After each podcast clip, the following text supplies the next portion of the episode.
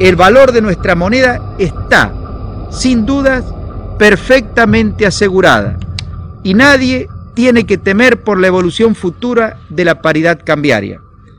El peso, que a partir del primero de enero valdrá igual que el dólar, es una moneda destinada a perdurar con ese valor por muchos años, me atrevo a decir por décadas. Si te dijeron que nacer estaría buenísimo, pues no, es una trampa. Y más si te tocó como padre un tipo violento, adicto a vaya saber qué sustancia psicoactiva, y una madre que no tenía las aptitudes de poder sobrellevar ser responsable de una nueva vida que comenzaría. Para aquel entonces vivíamos en un departamento, podríamos decir acomodado, de Villa Santa Rita, ciudad de Buenos Aires. Lo que no era para nada acomodado era poder vivir con mi papá, que comenzó con la violencia doméstica.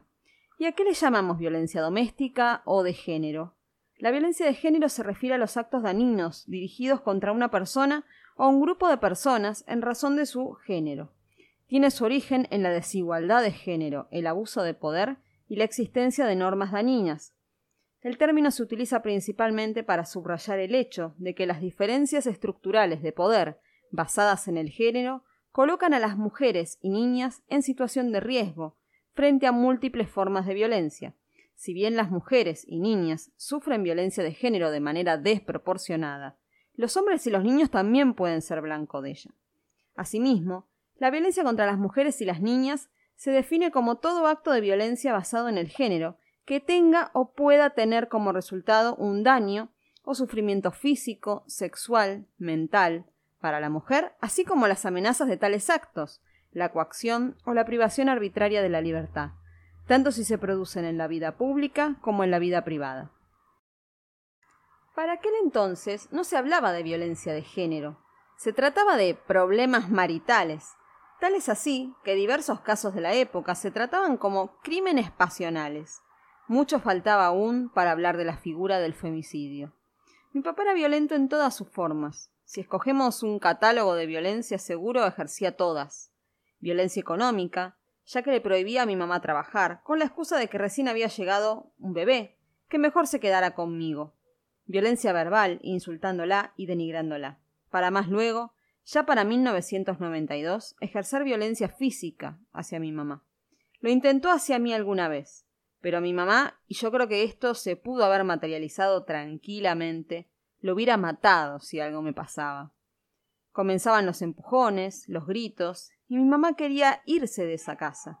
Lo que sucedía también es que la familia materna no apoyaba a mi mamá en su decisión y la obligaban a volver al hogar, entre comillas, porque según ellos eran peleas de pareja. Sonia, no seas histérica, Daniel es así. Vos seguro también le rompés mucho las pelotas. Y así es como mi madre seguía en esa casa. Otro de los bucles que vamos a tener en esta historia es la facilidad que tenía mi papá para no pagar el alquiler, gastándose el dinero en vaya a saber qué cosa.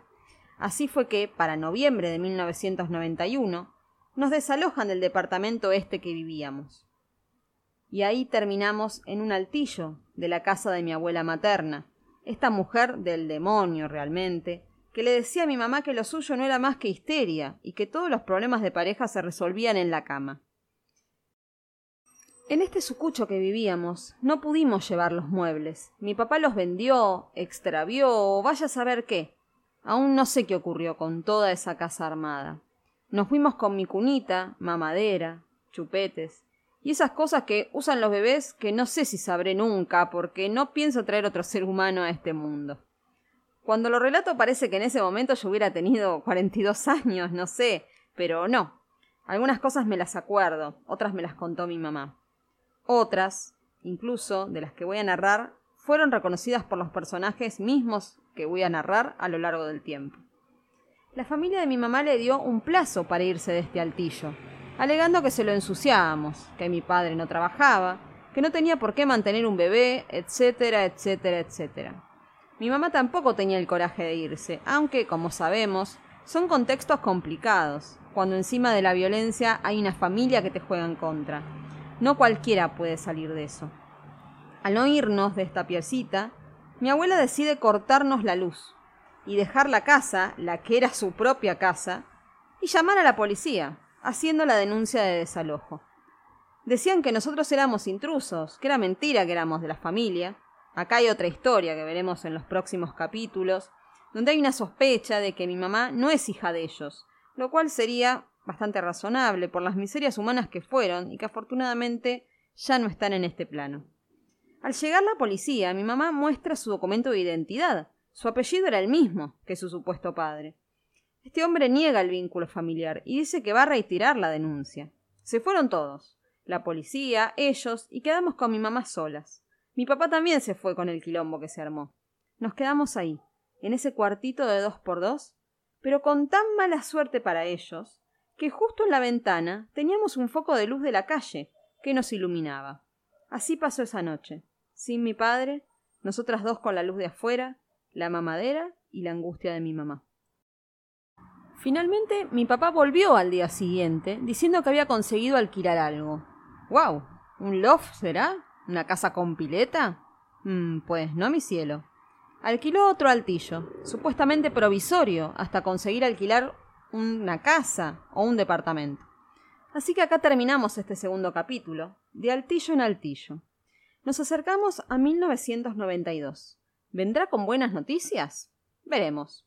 A partir del 1 de enero de 1992, se estableció el peso como moneda de curso legal, equivalente a 10.000 australes, y se fijó el tipo de cambio de un peso por un dólar. ¿Y esto por qué fue? ¿Les suena? Porque el 31 de enero de 1991, Menem decidió el nombramiento de Domingo Cavallo al frente de la cartera económica. El economista cordobés doctorado en la Universidad de Harvard, que venía desempeñándose como canciller, elaboró el llamado Plan de Convertibilidad, junto a sus asesores más cercanos, el abogado Horacio Liendo y el economista y sociólogo Juan José Liach. La convertibilidad de la moneda nacional no era un hecho novedoso en la historia argentina, ya que había sido utilizada como el sistema de caja de conversión entre 1899 y 1913, y luego entre 1927 y 1929.